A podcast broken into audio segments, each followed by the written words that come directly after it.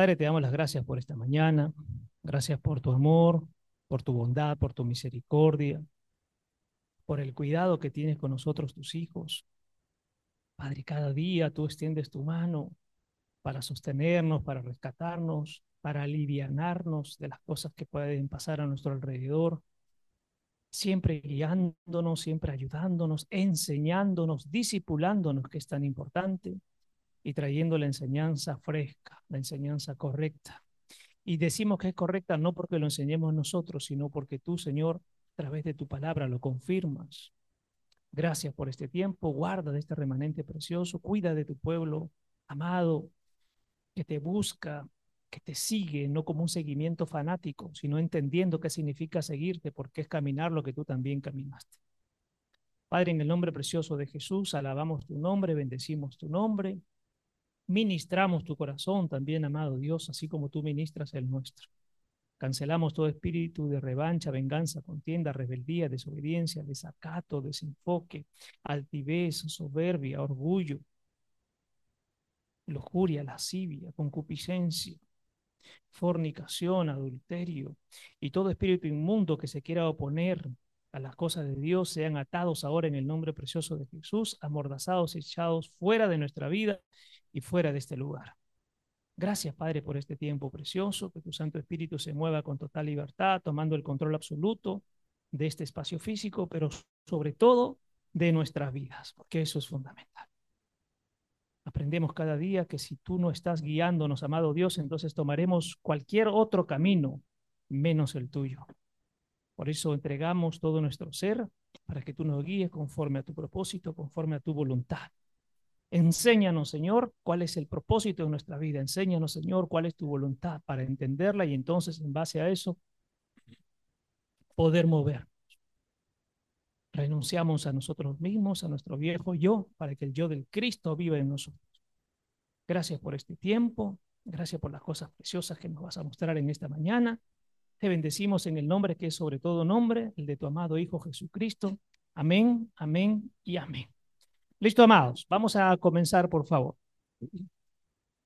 Y quiero compartir esta mañana con ustedes algo precioso que puso el Señor y que tenemos que tenerlo muy claro. Ponga usted allí, Jesucristo pagó por nuestros pecados y nos dio acceso al Padre.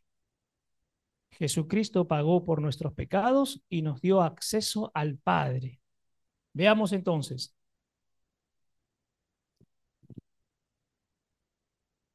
Vamos a identificar también esta mañana que a veces siempre estamos diciendo a todo el mundo hermano, hermano, hermano, y tenemos que entender que no es así.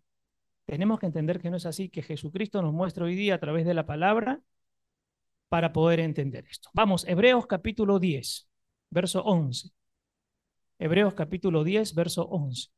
Dice en la lectura, todo sacerdote está de pie en su altar de servicio ministrando diariamente, ofreciendo los mismos sacrificios una y otra vez, los cuales no hacen mella al problema del pecado y nunca los quitan.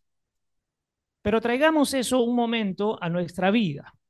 Y lo que Jesús nos quiere enseñar a través de esta lectura es que, mis amados, si no nos decidimos a vivir de la manera como Dios quiere para nosotros y a tomar de una vez la decisión de vivir de, la manera de Dios, que es la manera correcta, muchas veces, así como dice aquí en el verso 11, vamos a tratar de limpiar nuestros pecados, entre comillas, haciendo sacrificios que a Dios no le agrada. Y a veces decimos, ya, estoy haciendo mi mejor esfuerzo y con esto Dios me va a perdonar y con esto Dios me va a sacar. Y dice aquí en el verso 11 muy claramente que hagamos lo que hagamos, cualquier sacrificio que querramos hacer una y otra vez, dice aquí, si no tomamos ya la decisión de cambiar, no va a acabar con el pecado. Quiero que entienda, si usted no toma la decisión de cambiar definitivamente y vivir en las cosas de Cristo, y usted cuando peca cree que puede hacer cosas para aliviar su pecado, la palabra es clara cuando dice que no, no, no, no. Los sacrificios a Dios no le agradan. Dios no quiere sacrificios.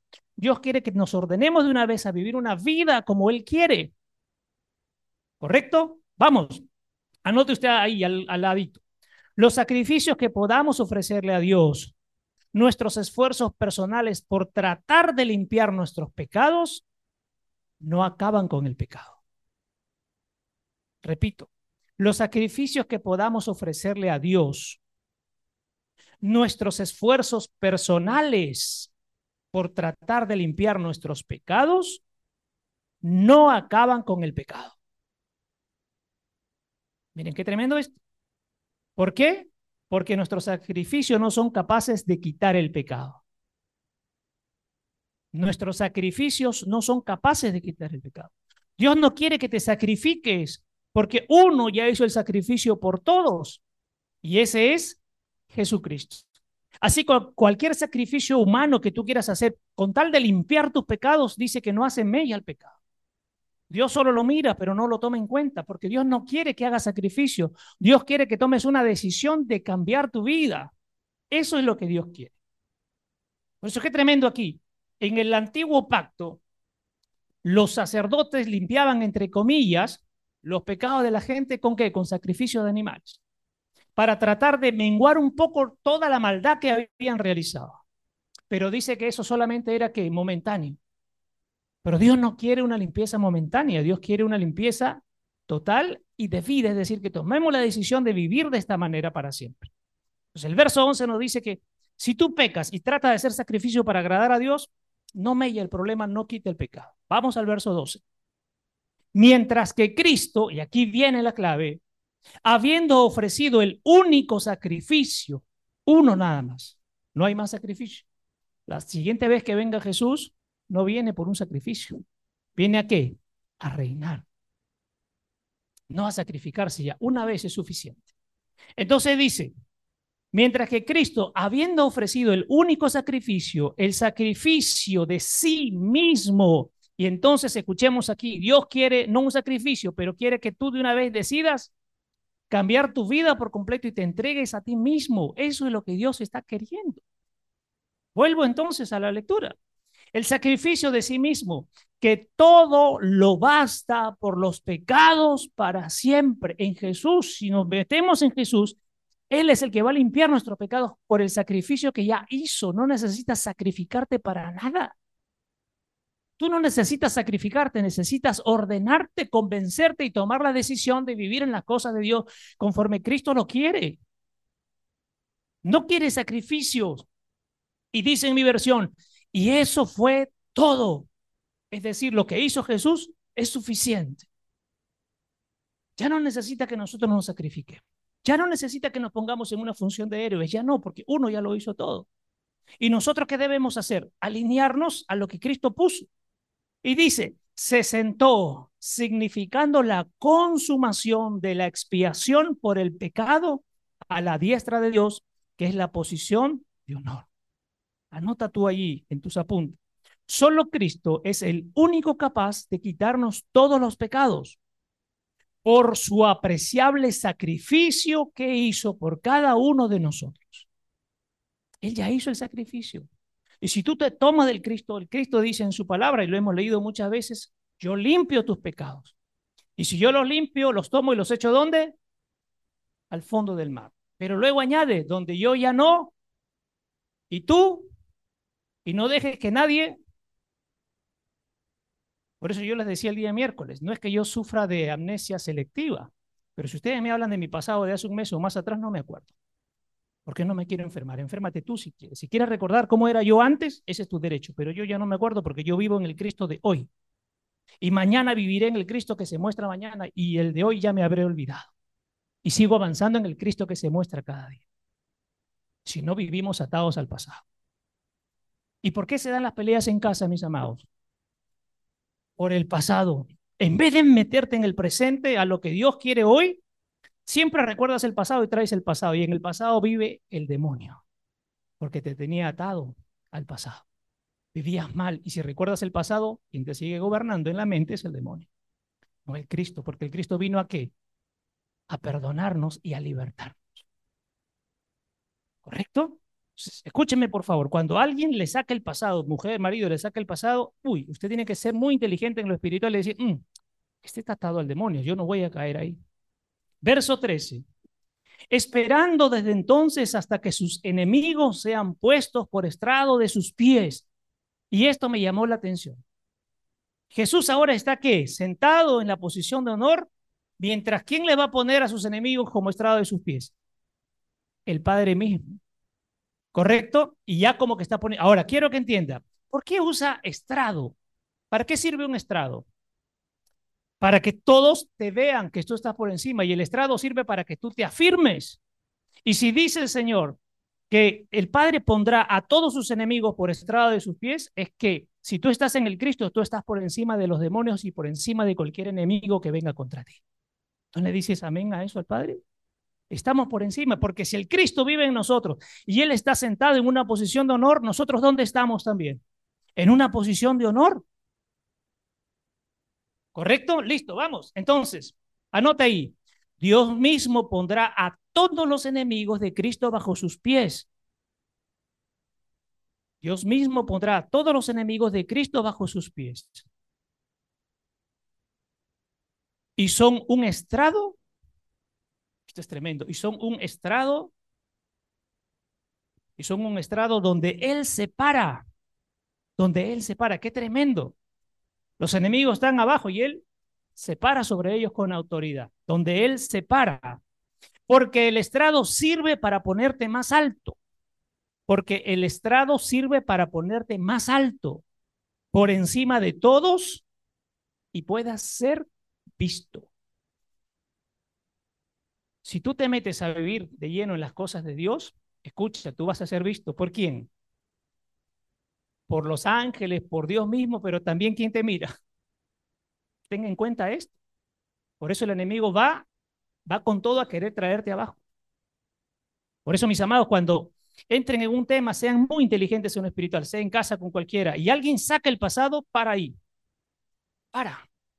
Porque te estás enfrentando no con la persona, sino con el chamuco que tiene esa persona. Y tú no puedes entrar ahí. Y cierra tus ojos y ora y reprende. Porque tú estás por encima. Y tienes que entender que estos van a querer venir a bajarte. Tienes que entenderlo. Pero tú tienes que tener mucha inteligencia espiritual para que el espíritu te muestre qué se está moviendo ahí. Pero no puedes caer en estas cosas. No podemos caer en estas cosas. ¿Correcto? Vamos. 14. Fue un sacrificio perfecto de una persona perfecta, pero escucha lo que viene a continuación en esta versión, para perfeccionar a unas personas muy imperfectas. Por eso que hemos dicho siempre que somos personas que perfectibles. ¿Quién nos va a perfeccionar? ¿Los estudios, nuestra sabiduría mundana? No, el Cristo porque Él es una persona perfecta que vino a sacrificarse por personas imperfectas para luego hacerlas perfectas. Y hacia eso caminamos, ir siendo perfectibles. Sigo leyendo. Con esa única ofrenda, Dios hizo todo lo que había que hacer por todos los que participan en el proceso de purificación. Ahora escúcheme, el proceso de purificación es una decisión personal que tú cada día tienes que ir muriendo. Él ya lo hizo por ti, te dice, muy bien, este es el proceso a seguir, ¿lo tomas? No sé si me dejo entender, vuelvo a leerlo. Hizo todo lo que había que hacer por todos los que participan en el proceso de purificación, es decir, tenemos que tomar la decisión de participar en ese proceso de purificación. Ya está, está abierto. Pues yo le decía temprano, es voluntario, correcto, es tú tomas la decisión. Mire, mire, esto puede perturbar, pero que sea Dios. No podemos decirle a todo el mundo hermano. Si alguien participa en la iglesia por un tiempo y luego se va al mundo, no es creyente. Porque el que cree se toma y ya no se desvía. ¿Y cómo yo le puedo decir a alguien que se va que eres mi hermano? No es creyente, porque si hubiera creído, no se hubiera apartado jamás. Solo es un tipo una mujer que se emociona por tiempo y cuando hay necesidad viene a buscar, sales de su necesidad y se vuelve a ir. No es creyente, no es tu hermano, ni es tu hermana. Esto es duro, pero que Dios le revele a ustedes, amados, como me lo muestra a mí. No es tu hermano. Porque se va a hacer cosas malas una vez que consigue lo que Dios le puede dar. Y cada vez que se siente mal, regresa y luego se va y luego regresa. No es tu hermano, no es creyente. Es una persona que por emoción viene a buscar de Dios según su necesidad, pero no es creyente. Porque el creyente, a pesar de todo, se mantiene firme en las cosas de Dios, no se aleja de Dios. El que se aleja es porque no cree. Porque si creyera, no se alejara. Que Dios nos rompa los esquemas. Que Dios nos haga entender. Porque a todo el mundo le decimos hermano, hermana. Y si nosotros somos de luz, ¿cómo podemos tener un hermano de oscuridad? Si somos de Dios, ¿cómo podemos tener un hermano que está lleno de, mal, de maldad, de malicia? No son nuestros hermanos, salvo que sean nuestros hermanos de sangre, ¿no? Que ya pues no nos queda otra de decir que son nuestros hermanos, pero después no son nuestros hermanos. Que Dios le rompa la cabeza, mis amados, para entender esto. Dejen de decirle hermano a todo el mundo. Entonces les decía, participan en el proceso de purificación, llevando a cada creyente, escuche, a la plenitud y madurez espiritual. El que cree avanza en la plenitud y madura en las cosas espirituales. Aquí lo está definiendo la palabra, no es un invento mío. ¿ah? El verdadero creyente madura a pesar de la situación, se mete en pleno a las cosas de Dios y Dios lo va haciendo madurar espiritualmente. Pero el que sale corriendo ante una adversidad y sale corriendo a buscar la solución afuera, ese nunca creyó porque no cree que Dios le puede cambiar la situación. O no cree que Dios lo metió o la metió en esta situación por algún objetivo espiritual. Sale corriendo y sale a buscar soluciones afuera. Entonces no es creyente, amados. Anote ahora parte ahí en sus notitas. Ese sacrificio que hizo nuestro Señor Jesucristo, ese sacrificio que hizo nuestro Señor Jesucristo hace que se acabe tu imperfección. Esto es poderoso. Ese sacrificio que hizo nuestro Señor Jesucristo hace que se acabe tu imperfección. Ahora te voy a decir algo. ¿Por qué seguimos siendo imperfectos? Porque no maduramos y porque no queremos soltar lo que tanto nos agrada. Por eso seguimos siendo imperfectos. Cuando Dios ya abrió el camino, dice, ya está, ya entre y participen del proceso de purificación. Yo ya hice el proceso. Entra pues. Recuerde esto, el Padre siempre nos ve perfecto. Porque, porque ahí está, te hizo imperfecto, porque si te hizo imperfecto, entonces Dios falló. Dios te hizo perfecto. ¿Quién te hizo imperfecto? Tú mismo en tu caminar, en las decisiones que tomas cada día. Pero Dios te ve perfecto. Entonces, ese sacrificio que hizo nuestro Señor Jesucristo hace que se acabe tu imperfección. Y si vives según sus principios, alcanzarás la plenitud y la madurez espiritual. Ahí alcanzarás la plenitud. Porque escuche, usted puede decir, no, no, pero somos imperfectos. Si usted se considera hijo de Adán, es imperfecto. Si usted se considera hijo del Cristo, es perfecto, porque el Padre es perfecto. ¿De acuerdo? Ahora, siempre decimos, somos perfectibles, es decir, cada día tenemos que ir caminando. Si yo sé, por ejemplo, a ver, yo sé que, insultar a Pat, insultar a Viviana, insultar a Miriam es malo, lo sé, y sigo viviendo insultando a la gente, oye, yo sigo siendo el imperfecto porque Dios ya me dijo que eso no debería ser de mi vida. Y entonces tengo que yo romper esa matriz y comenzar a avanzar hacia otro modelo, al modelo del Cristo. Somos imperfectos porque queremos ser imperfectos. Somos imperfectos porque nos gustan las cosas del mundo y nos pegamos a las cosas del mundo. Por eso somos imperfectos. El mundo no nos puede dar perfección, pero el Cristo sí nos puede dar perfección. ¿De acuerdo? Ya está. Mañana está tremendo. Vamos. Verso 15. Y el Espíritu Santo nos añade su testimonio en confirmación de esto, porque después de haber dicho, verso 16, este es el pacto que haré con ellos después de aquellos días, dice el Señor Escuche, esto es tremendo. No va a ser escrito en papel, no va a ser cincelado en piedra. Estoy escribiendo el plan en ellos, grabándolo en el forro de sus corazones y en su mente, produciendo un cambio interior. Y luego dice, ahí nos vamos a quedar un ratito. Amados, ¿cuál es la diferencia entre un verdadero creyente y un falso creyente? El falso creyente puede caminar con la Biblia bajo el brazo pero no aplica y no vive. El verdadero creyente, dice el Señor, es bueno, la Biblia es bueno, claro, porque nos hace entender, comprender.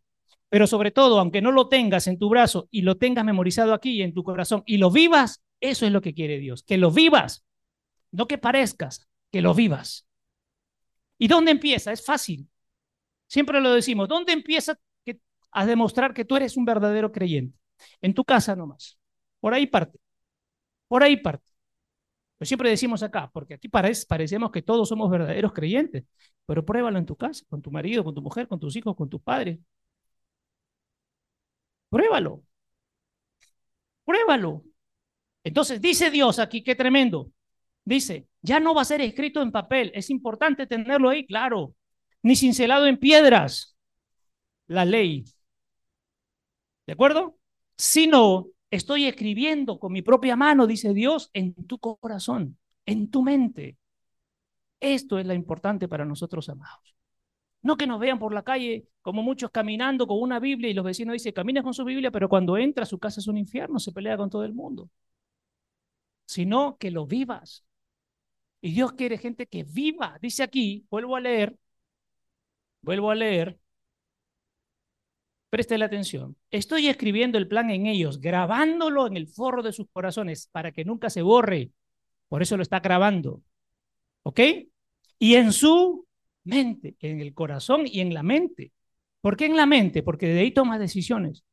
Si vas a tomar una decisión y no aplicas lo que conoces de la palabra, tu decisión es equivocada ya. Tiene que ser desde la palabra. Repito, aunque te agrade o no te agrade, pero es desde la palabra. Produciendo esto, que dice Dios, yo lo grabo y esto tiene que producir qué cosa? Un cambio interior. Tiene que, si no hay cambio a lo largo de los años, en vez de evolucionar, estamos involucionando. Y el detalle es que evolucionemos en las cosas de Dios. Ya, hace un mes era así, hace 15 días atrás era mejor que hace un mes, hace una semana soy mejor que hace 15 días y así. Tiene que haber un cambio. Si no hay cambio, solamente estamos en papeles impresos o en tablas impresos. O tal vez tenemos cuadros en nuestra casa de palabra, pero y aquí y aquí no está. Y Dios quiere que esté aquí y aquí. Más que ahí. Eso es bueno. Porque eso nos hace comprender las cosas de Dios. Pero vive. Vívelo. Apunta tú aparte ahora, por favor. Como nota. Como nota. Dios no solo quiere que su palabra esté impresa en papel o piedras. Eso es bueno. Pero más importante es que esté grabado en nuestros corazones, en nuestra mente y todo nuestro ser. Amado, la palabra tiene que tomar el control de tu espíritu, tiene que tomar el control de tu alma y tiene que tomar el control de tu cuerpo. La palabra tiene que fluir porque la palabra no solamente es letra, la palabra es viva y eficaz. ¿Quién es la palabra? Jesucristo. Muchas veces decimos la palabra es Biblia. En un momentito, la palabra es Jesucristo. ¿Ustedes saben lo que significa Biblia? Significa libro nada más. Por eso en las impresiones dice Santa Biblia, un libro sagrado pero la palabra es Jesucristo. Por eso la palabra tiene que tomar el control total de todo nuestro ser. Solamente la palabra, pero la palabra acá. Hay gente que defiende la palabra, pero la palabra acá. Lo importante es la palabra acá, no la palabra allá. No sé si me dejo entender. Más importante es la palabra aquí que la palabra allí, porque ahí puede estar escrito. Yo sé lo que significa, pero no lo aplico. Acá vive. Y acá me va a obligar a cambiar y a ceder para que la palabra vive en mí. ¿De acuerdo? Vamos, seguimos. Entonces le decía, seguimos en esa notita, en nuestra mente y todo nuestro ser, porque te hará recordar cómo vivir y caminar de acuerdo a la voluntad de Dios. Para eso sirve la palabra dentro. Por eso Dios quiere impregnar su palabra en nosotros, en nuestro corazón, en nuestra mente, para que nos diga cómo vivir y para conocer su voluntad y nunca salirnos de esa línea de su voluntad. Para eso sirve la palabra. Yo les decía en la enseñanza, no sé si ha sido el viernes o, ayer, mucha gente considera que venir aquí te hace salvo. Mentira, mentira. Porque si no crees en Cristo y vives como Cristo, no eres salvo aunque vengas. Esto tenemos que entenderlo. Mucha gente considera que si yo estoy en pecado, ya voy un día a la iglesia, ya ese día voy a ser salvo. Mentira. Tú vienes aquí a aprender la sana doctrina. Ahora aplícalo para que seas salvo. No por aprendizaje eres salvo. Hay muchas iglesias que dicen, Dios nos va a tomar un examen cuando partamos. A ver, dime un versículo. Escucha, el más pequeño, orar sin cesar. Señor, déjame entrar porque ya la sé. A ver, Señor, dime un versículo. Orar sin cesar. ¿Oraste sin cesar? Game over. Por eso no es solo tenerlo ahí, es vivir. Por eso somos imperfectos, yo soy súper imperfecto, pero entiendo que cada día tengo que dejarme perfeccionar e ir dejando mis viejos hábitos, mis mañas, mis mañoserías, para comenzar a vivir de acuerdo a Dios. Tengo derecho a salir de eso y que Dios me transforme, como todos tenemos derecho. Por eso no nos tenemos que mirar unos a otros, sino cada uno, mire, Si estás siendo imperfecto, Padre, perfeccioname. No mires al de lado. Te hará recordar cómo vivir y caminar de acuerdo a la voluntad de Dios. Debe producir un cambio en ti, aun cuando no tengas tu Biblia en tus manos. Pues tú puedes tener la Biblia en tu mano y no hay cambio, no pasa nada.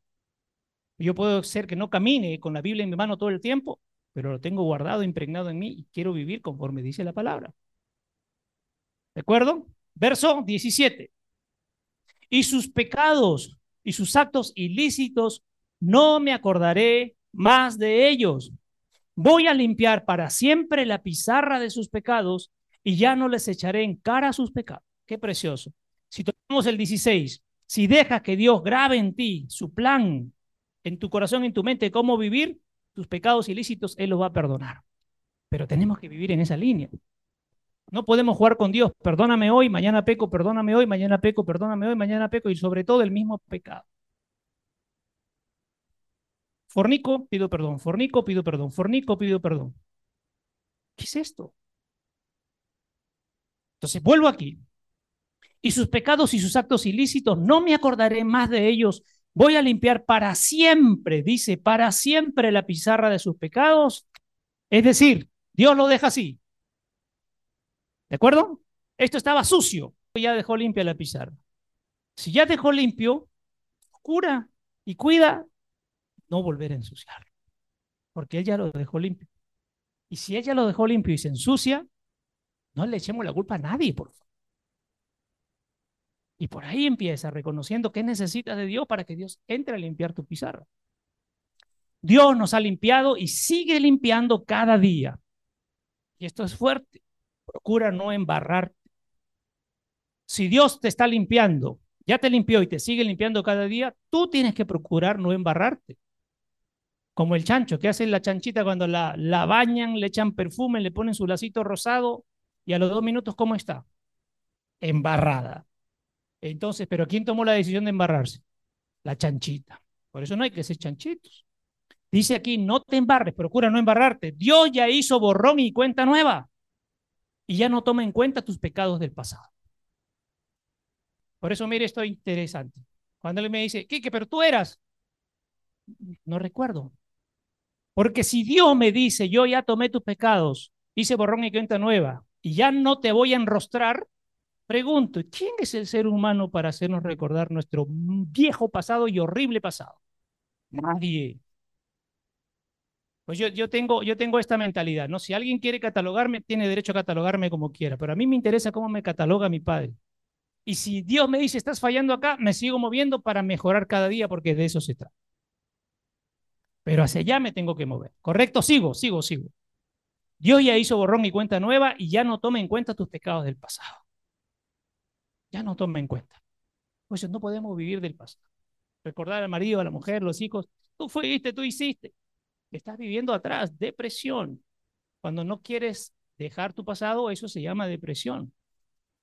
Verso 18. 18. Ahora, donde hay perdón absoluto y cancelación completa, escuche, y los pecados son eliminados para siempre, ya no hay necesidad de ofrecer sacrificios por ellos. Si tú pecas, hay gente que peca, lo vemos en el mundo, y camina en chapitas 20 cuadras, ensangrentado. Y dice, Dios me está viendo mi sangre, que la chapita se me ha incrustado en, la rodilla, me ha agarrado la rótula, voy a ir al médico. Eso perdona mis pecados. No perdona nada. Al contrario, el pecado sigue y ahora estás herido, pues. Por eso dice, si Dios ya tomó todo y canceló todo, amados, agarrémonos de esa promesa. No hay que hacer sacrificios. Dios quiere gente que se sacrifique. Quiere que te agarre de su promesa, de su palabra. Yo ya lo hice. Y si tú vienes a mí, ya estás limpio. Por fe nada más. Porque ¿quién tiene un documento que Dios le ha dicho muy bien? Tus, pecados son perdonados. No hay. Por fe nomás. Por fe. Por eso entendamos. Si Dios borró nuestros pecados, no vuelvas a lo mismo. Si Dios ya lo borró, y yo vuelvo a lo mismo, es un problema mío. No le he creído a Dios que es capaz de sacarme de ahí. Y mi carne me sigue jalando y me sigue jalando. Cuando Dios dice aquí, yo ya lo hice todo. Si Dios borró nuestros pecados, no volvamos a lo mismo. Y no trates de hacer ningún sacrificio para tratar de borrar los pecados cometidos. Solo cuida de no caer en ellos. Solo cuida de no caer en ellos. Si ya lo hiciste y Dios te perdonó, cuida nada más de no volver a caer en lo mismo. Cuida de no caer en lo mismo. 19. 19. Por lo tanto, creyentes, dice aquí, creyentes. Es decir, que esta palabra no es para los no creyentes, solo es para los creyentes. ¿Ok? Por lo tanto, creyentes, ya que tenemos confianza y plena libertad, ahora podemos, sin vacilar, caminar directamente hacia Dios para entrar al lugar santo, el lugar donde Dios habita por medio de la sangre de Jesús. Uy, qué precioso. Escuche, todavía no hemos tocado el lugar santísimo. Primero, en el lugar santo ya está Dios, ya habita Dios. ¿Y quiénes entraban en la antigüedad al lugar santo? Solo los sacerdotes. El pueblo esperaba afuera a ver qué pasaba. Pero hoy con Jesús, tú tienes derecho a entrar al lugar santo, al contacto directo con Dios. Anota ahí, por favor, anota. El lugar santo es el lugar donde se encontraban tres objetos, ¿ya? El lugar santo es el lugar donde se encontraba el candelabro de oro, que representa la luz. Ese es en el viejo pacto, que representa la luz. La mesa del pan de la proposición, que representa el pan de vida que alimentaba al sacerdote cuando entraba a ese lugar. Y tercero, el altar de incienso, que representaba la ofrenda fragante para la oración y elevación al Señor. Esto era en el antiguo, ¿correcto? Pero estos tres elementos, mis amados, se encuentran hoy en dónde? En Jesucristo. Estos tres, o sea, antes se necesitaba el candelabro de oro que representaba la luz, el pan de la proposición que representaba al, pan de vida y el altar del incienso para el oro fragante y elevar nuestra oración. Y los tres se encuentran en Jesús ya. Por eso lo que acabamos de leer dice, el lugar santo ya está disponible porque habita por medio de la sangre de Jesús. El sacrificio en la cruz abrió el lugar santo. Ya tú no necesitas de alguien que te que interceda por ti. Todavía en algunos lugares dice pastor o, o maestro, póngale el nombre que quiera para no tocar ninguna religión, usted está más cerca, ore por mí. Y todavía hay gente que dice, perfecto, yo oraré por ti. Oye, Jesús ya abrió, tú nos has dado tu sangre. Jesús lo ha hecho. Y todos tenemos derecho a entrar. En vez de orar, enséñale cómo orar. Y mientras tú oras por tu lado, dile que también e-, este hombre o esta mujer puede entrar a orar. Porque el lugar santo ha sido abierto para todos, no en exclusividad para algunos. Para todos. Entonces, vuelvo acá ya. Jesucristo es la luz. Él dijo, yo soy la luz. Ahí está. El candelabro de oro, Él lo tiene. Yo soy el pan de vida. Ahí está. Y yo soy el que subo las oraciones a mi Padre. Yo intercedo por ustedes. Olor fragante. Los tres elementos están en Jesús. ¿De acuerdo? Así que vayan, amados. Vayan, pero manténganse en orden y vayan. Y ponga ahora aparte. Y tenemos acceso directo a este lugar celestial gracias a su sangre en la cruz. Y tenemos acceso directo a este lugar celestial gracias a su sangre en la cruz. Verso 20. Y aquí viene algo más tremendo. Por este camino nuevo y vivo, escuche, el camino, ¿quién es? Yo soy, ya. Él te abre, entras al lugar santo y ahora para que llegues al lugar santísimo, escucha. Por este camino nuevo y vivo que Él inició y abrió para nosotros a través del velo, porque ¿qué separaba el lugar santo del santísimo? Un velo, una cortina. Y cuando Él muere en la cruz, ¿qué pasó con ese velo cortina? Se rasgó y adiós, ¿correcto? y abrió para nosotros a través del velo, como en el lugar santísimo, es decir, ahora escucha esto, a través de su carne. Tú entras al lugar santo por la sangre, pero entras al lugar santísimo a través de la carne del Cristo. ¿Qué significa eso? Piensen en su carne. ¿Qué tiene que pasar con su carne? Y entrar al lugar santísimo. Si no, no vas a entrar. Que Dios les revele, amados, porque esto puede estar sacando chispas en muchos lugares y cuando lo vean también. Pero cada uno pide la revelación al Padre. Y que Dios le diga, no, no es verdad o es mentira. ¿De acuerdo? Porque muchos dicen, Señor, por tu sangre, muy bien, pero ahora súbete y deja tu carne ahí. Y entonces el lugar santísimo ya está abierto. Él ya dio acceso al lugar santo. pero necesitas llevar tu carne para que entres al lugar santísimo. O sea, morir. Morir a tu viejo yo, a tu viejo deseo, a tu mentalidad, a tu manera de ver las cosas, a tu manera de ver la vida. Si no, dile, ordéname, Señor, a tu manera. A tu manera. Vamos, anote usted ahí. Ahora, Él rompió el velo o la cortina que separaba el lugar santo del lugar santísimo que era el lugar más íntimo donde Dios traía su presencia. Pero ahora ya está al alcance de todos nosotros. Pero hay una sola manera de llegar y tomar ese camino. Y se llama, ¿cómo se llama? Jesucristo. No hay más. Los sacrificios no van a abrir ese camino hagas lo que hagas, no va a abrir ese camino, solo lo abre Jesucristo. Porque dijo, yo soy el camino. Y solamente por ese camino llegamos al lugar santísimo. ¿Ustedes están vivos o están muertos? No hablo desde lo físico. Estaban muertos y ahora están vivos. Entonces, escuche, si usted va muriendo cada día su carne, usted ya no está viviendo en el lugar santísimo. Dígame pues. Si usted está muriendo cada día su carne, usted ya, está, ya no está dentro del lugar santísimo, pues cuide no salirse de ahí nada más. Ya está al alcance de todos, este camino se llama Jesucristo. Y nótese que es a través de su carne, nótese que es a través de su carne, es decir, de vivir a la manera de Él, que podremos llegar a este lugar precioso. Muere tú cada día, que el Cristo vive en ti, ya estás en el camino, y te conduce al lugar santísimo. ¿De acuerdo? Esa es la única manera, mi amado y mi amada. Usted no va a hacer cosas mágicas, extraordinarias. Usted no va a convencer a Dios porque hace cosas maravillosas en otro. No, no, no, no. Si tú te pegas a Jesucristo, toma su sangre, vives como su carne vivió, Él te abre el camino porque Él es el camino. Él dijo, yo soy el camino, la verdad, la vida, yo soy el pan de vida. Yo, yo dijo, Solo a través de Él vamos a llegar. No hay otra manera. ¿Correcto? Verso 21. 21 y 22 vamos a leer. 22.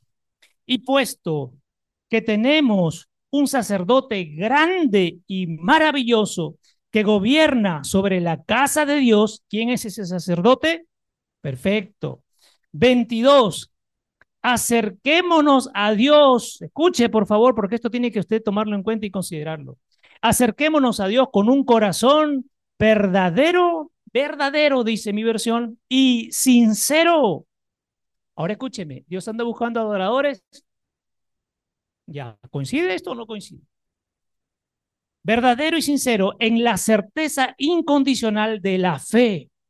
Amado, la fe es tan importante. Usted no puede quebrarse o salirse o dudar por una situación que lo amenaza, la amenaza o que vive. Usted no puede salirse de ahí. Es más, sí puede, no debería. No debería, porque de poder se puede. Salimos de la fe y nos vamos al mundo. Pero voy a usar la palabra no debería salirse de ahí. Sigo.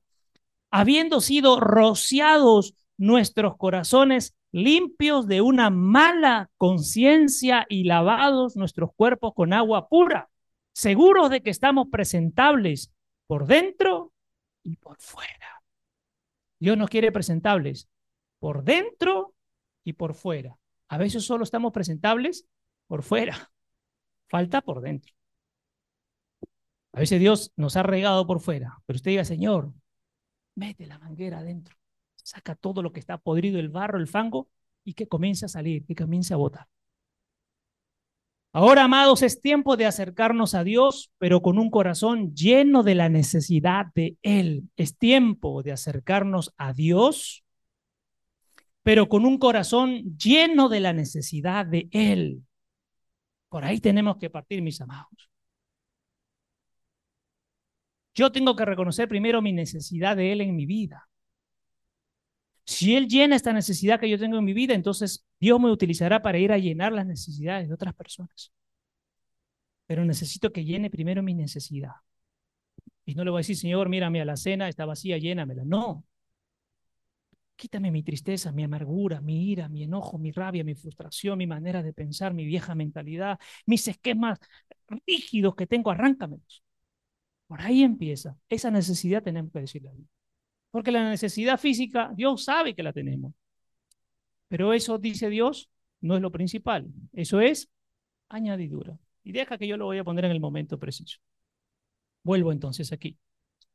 Decía, es tiempo de acercarnos a Dios, pero con un corazón lleno de necesidad de Él, limpiadas nuestras conciencias y lavados nuestros cuerpos.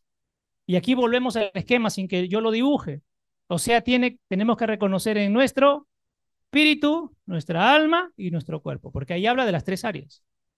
La necesidad de Él lo reconoce quién? Mi espíritu. Mi conciencia limpia es mi alma renovada. Y mi cuerpo sanado por completo, o limpio por completo, o lavado por completo. Los tres. Dios no quiere solo una parte. Mire lo que ha hecho mucha religión. Muchos se han enfocado en el espíritu, el espíritu, el espíritu, el espíritu, el espíritu.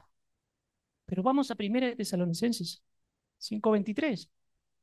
Que te encuentre en dónde? En el espíritu nomás dice, ¿no es cierto? Espíritu, alma y cuerpo. Todo el mundo es el espíritu, el espíritu, el espíritu, el espíritu. Escúchame, el espíritu no tiene problemas. ¿Quién te dio el espíritu?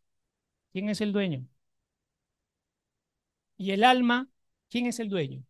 ¿O quién debería ser el dueño? Pero ¿quién es actualmente? ¿O tú? Entonces tienes que entregarlo también. Usted tiene que entender lo que Dios quiere todo. Todo lavado nuestros cuerpos con agua pura, seguros de que estamos presentables por dentro y por fuera. Entonces le decía, corazón lleno de la necesidad de Él, limpiado nuestra conciencia, lavado nuestros cuerpos, siga anotando. Es decir, no solo debemos ofrecer nuestro espíritu, sino también nuestra alma y cuerpo. Ofrécelo. Dile, Dios, tómalo. Miren qué tremendo. Qué fácil es ofrecer el espíritu, porque es de Él ofrece tu alma y tu cuerpo también. ¿Ok? Tu alma y tu cuerpo. No seamos incompletos, sino totalmente completos en Cristo Jesús. Cuando tú solo quieres entregar un área de ti, eres incompleto. Tú tienes que entregarlo todo, espíritu, alma y cuerpo, para que seas completo o completado en Cristo Jesús. Señor, toma mi espíritu. Nunca va a completar tu alma y tu cuerpo. Señor, toma mi espíritu y mi alma, pero deja mi cuerpo porque me gusta, yo quiero hacer con lo que quieren. Eres incompleto. O Señor, solamente sana mi cuerpo, pero no entregas tu alma, sigue siendo incompleto. Y Dios te quiere hacer completo. Último, 23. 23. Aferrémonos y mantengamos firme la confesión de nuestra esperanza. En otra versión dice nuestra fe. Sin vacilar. Sin vacilar porque aquel que prometió es confiable y digno de confianza y fiel. Él siempre cumple su palabra. Amados, esperen en el tiempo de Dios, todos en el tiempo. Hay gente que ya está viendo los frutos. Se desesperó el Señor. Cálmense, cálmense, cálmense, esperen en el tiempo de Dios. Él no lo hace todo. Es en su tiempo, no en nuestro tiempo. Anota ahí. Mantengámonos firmes en este caminar mantengámonos firmes en este caminar con toda nuestra fe, sin dudar ni mirar hacia atrás. Amados, no dejen que nadie los haga mirar atrás. Que nadie los haga mirar atrás. Porque si miro atrás, ¿qué va a pasar? Me enfermo. Mirando atrás y la, uff, ¿cómo pude haber hecho eso, Señor? ¿Por qué no llegaste? Usted escucha, ¿por qué no llegaste antes a mi vida? Porque no era el tiempo, pues. Tenías que vivir todo esto primero para que llegue después. Ya no vale mirar atrás. Cuando alguien le recuerda el pasado, dile, amigo, y si es hermano, hermano, por favor, no toquemos ese punto. Eres libre, pero yo no te voy a escuchar. Cierro. Porque te enferma. Tú abres oído al pasado y los chamucos que estaban en el pasado vienen porque lo estás trayendo ahora. Por eso hay que aplicar inteligencia espiritual. Hay gente que dice, pero tú eras, la verdad que no me acuerdo de ese aquí, que no, no sé quién es, lo de. Tú, que dijiste, no es que sea conchudo, sino que Dios nos dice, cada día te estoy limpiando. Entonces, ¿para qué me acuerdo de, de, mi, de mi mugre? ¿Para qué recordar mi mugre? De repente me agrada y la vuelvo a agarrar. No, no puedo, voltea, no puedo, no gira mi cabeza, no, no gira, no gira. Ponga usted, entonces ahí mantengámonos firmes en este caminar con toda nuestra fe, sin dudar ni mirar hacia atrás, porque Dios es fiel y su palabra es para siempre. Porque Dios es fiel y su palabra es para siempre. Y Él cumplirá su palabra en nosotros. Y Él cumplirá su palabra en nosotros. Amado, nadie dude que va a cumplir, va a cumplir. Hay gente que, ¿por qué no ahora? Porque estás pasando un proceso o porque todavía no has soltado algunas cosas. Y si no sueltas, ¿para qué te lo da Dios? Yo le decía lo de ayer. Hablábamos del peso de gloria. ¿Qué significa gloria? Gloria es peso o pesadez. Hay gente que dice, Señor, tráeme tu peso de gloria. Mire lo que están pidiendo. Si no están limpios, la piedra angular que construye y edifica, si te cae, te destruye. Cuidado con andar. Si usted sabe que todavía no se ha ido limpiado, limpiada por completo, o no se deja limpiar, no pida el peso de gloria, porque pesa, pues. Y le cae y lo destruye. Y van a terminar diciendo, yo le pedí a Dios y mira cómo estoy, Dios es malo, me ha castigado. No te ha castigado, tú pediste algo que no era el tiempo de pedirlo. Límpiate para que el peso de gloria caiga sobre ti. Y cuando cae el peso de gloria, amados y amados, es como salir. Ayer varios vivieron experiencia. Es salir de lo natural y entrar a lo celestial. Cierren sus ojos. Padre, te damos las gracias por este tiempo. Gracias por enseñarnos tu palabra. Gracias, Señor, por ministrarnos. Gracias por revelarnos. Sigue instruyéndonos, Padre. Disponemos todo nuestro ser para ser tus discípulos. Queremos ser discípulos. Porque el discípulo siempre está en la predisposición y en la actitud de escucha, de atención, de aprendizaje. Si salimos del rol de discípulos, entonces nos consideramos que ya estamos por encima de todo. Y no es así, Padre. Porque tú nos enseñaste, Señor Jesús, cuando todos se sentaban a la mesa, tú te ponías en para servir. Y tú dijiste en tu palabra, el que quiera ser primero, entonces hagas el último. Padre, y guarda nuestro corazón para siempre considerarnos los últimos, ahora. Y en el tiempo preciso tú nos darás los lugares que nos corresponden. No te pedimos ningún lugar de honor, tú nos darás el lugar que nos corresponde. Gracias por esta mañana, Señor. Cancelamos todo espíritu de revancha, venganza, contienda, desenfoque, desacato, desobediencia, rebeldía, altivez, orgullo, soberbia, lascivia, concupiscencia, adulterio, fornicación, mentira, manipulación, brujería, hechicería. Lo atamos, lo cancelamos y lo echamos fuera ahora de nuestras vidas en el nombre precioso de Jesús y toda la gloria sea dada para ti. Padre, ahora nos preparamos en este tiempo, permítenos ministrar tu corazón. No es cantar para emocionarnos y sentirnos bien, es adorarte, rendirte, Señor, el lugar de honor que a ti te corresponde. Gracias por este tiempo. En el nombre precioso de Jesús. Amén, amén.